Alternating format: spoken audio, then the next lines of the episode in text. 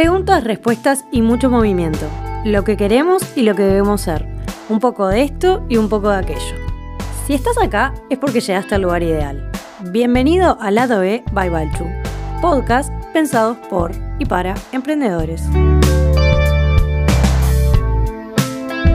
Uno de los temas que me encontré a lo largo de mi camino emprendedor, que me parece muy importante para todo emprendedor, es hablar de la salud mental algo que todos debemos conservar y trabajar.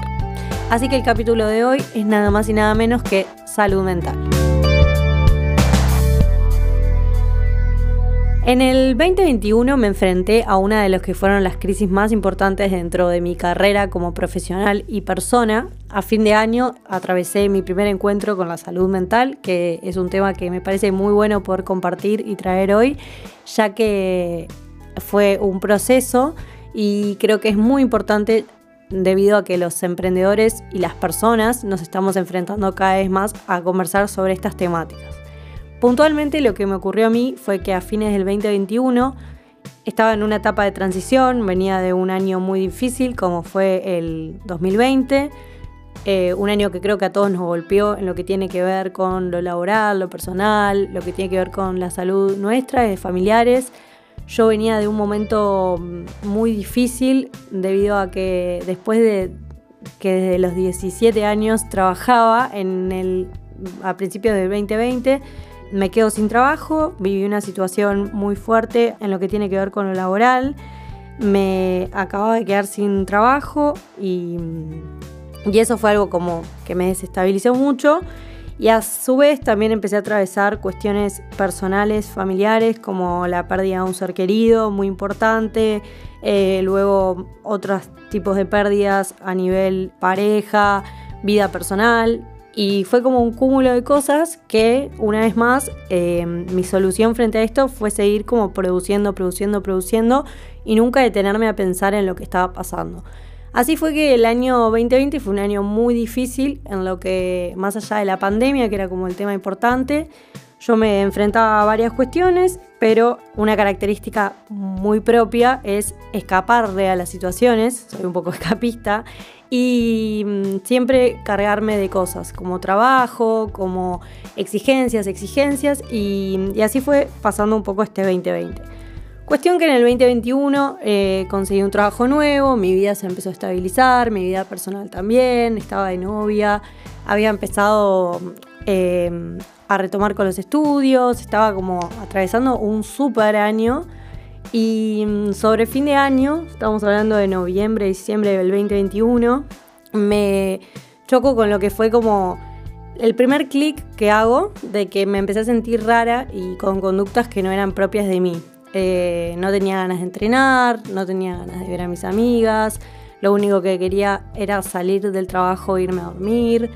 no quería sociabilizar con nadie, le escapaba a los lugares donde habían muchas personas y también empecé a tener como mucha ansiedad. De por sí yo soy una persona muy ansiosa que siempre piensa en el futuro, em, en cómo me va a ir, en cómo voy a ver en unos años, qué va a pasar mañana. Y ahí empecé a tener como esas crisis en las que de golpe me angustiaba mucho, me faltaba el aire, me ponía a llorar sin sentido alguno. Y tal propio de escapista, yo como que las esquivaba hasta que en un momento como que la crisis me chocó de frente en la cara y empecé a atravesar como cosas más heavies. Y un día, conversando con, mi terapeuta de toda la vida, em, le cuento un poco lo que me estaba pasando y me habla de lo que es eh, un ataque de ansiedad resulta que estaba atravesando ataques de ansiedad y nunca me, había dado cuenta de eso. Y mm, juntos eh, empezamos a conversar que lo mejor era ver a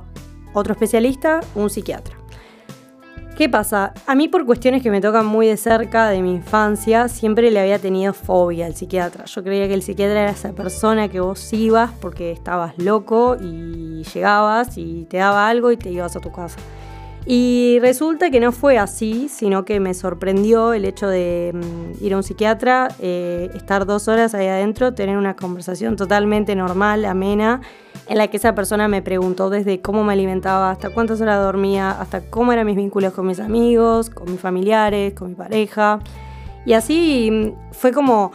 una evolución súper linda y fue como salir y incorporar nuevas herramientas, entre ellas eh, entender que lo que yo, a mí me estaba pasando era que estaba atravesando no solo una crisis de ansiedad, sino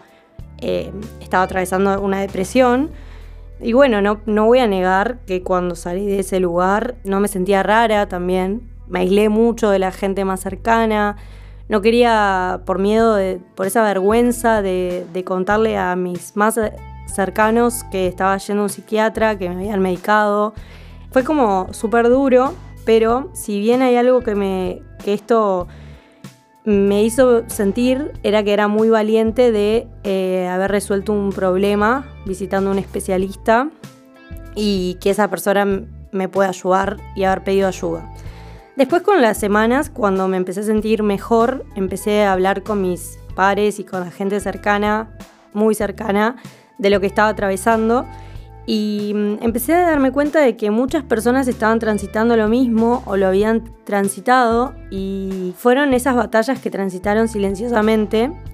y ahí me, empecé a hacer un clic. No solo que siempre a través de mi propósito de ayudar a otros, que es algo que desde chica trabajo y que me gusta, empecé a entender qué era lo que nos había inculcado la sociedad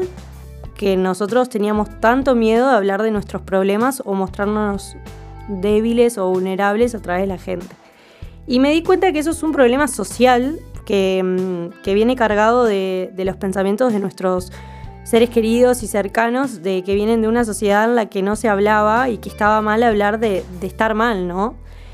Pero por suerte siento que hoy es algo que está cambiando y que si bien no todo el mundo tiene el privilegio de acercarse a la salud y,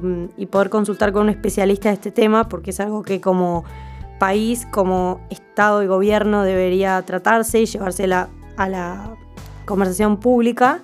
Me parece que hay mucha gente que le está dando visibilidad a este tema, desde mm, celebridades, personas famosas, eh, referentes que hablan del tema y ahí es cuando nos damos cuenta de que todo el mundo en cierto modo la está pasando de algún modo mal y por eso está bueno eh, ser más empáticos y hablar de estas cosas.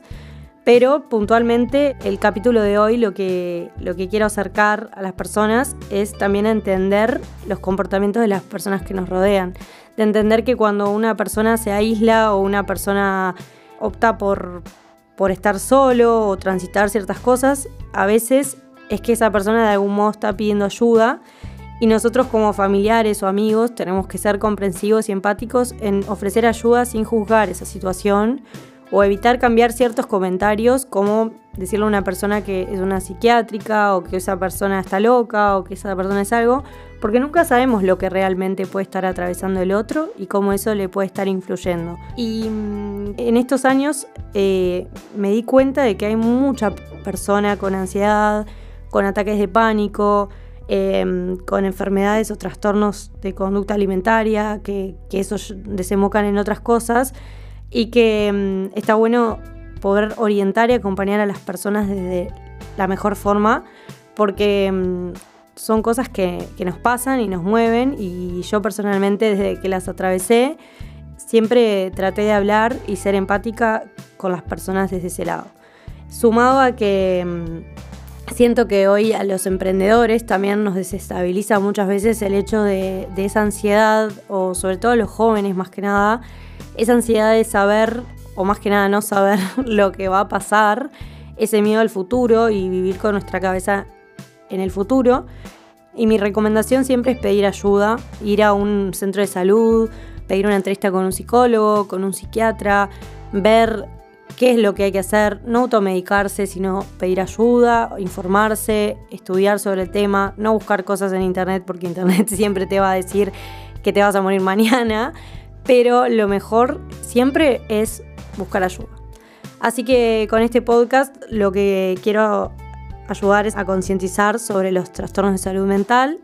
entender que la salud mental tiene que ser lo primero y uno no tiene que esperar a tocar fondo para recurrir como el último eslabón a ella, sino mm, siempre acompañar los procesos de la mejor forma con un especialista y así sea que la estás pasando muy bien como la estás pasando muy mal, pedir ayuda porque Uno acude a estos, a estos momentos o a los psicólogos cuando está mal, pero en realidad no sabemos que son personas que nos dan, nos brindan herramientas para sobrepasar cualquier situación, ya sea de que mañana tenés un examen y estás súper nervioso, como así puede ser que estés transitando una separación y que creas que sea el peor momento de tu vida y que se termina el mundo, como en muchas situaciones, porque son herramientas para afrontar la vida. Así que mm, esa es mi recomendación del día de hoy. Esto es todo por hoy. Si te gustó este podcast, seguime en Instagram, arroba outbybalchu. Y no olvides activar la campanita en Spotify para informarte de nuevos episodios.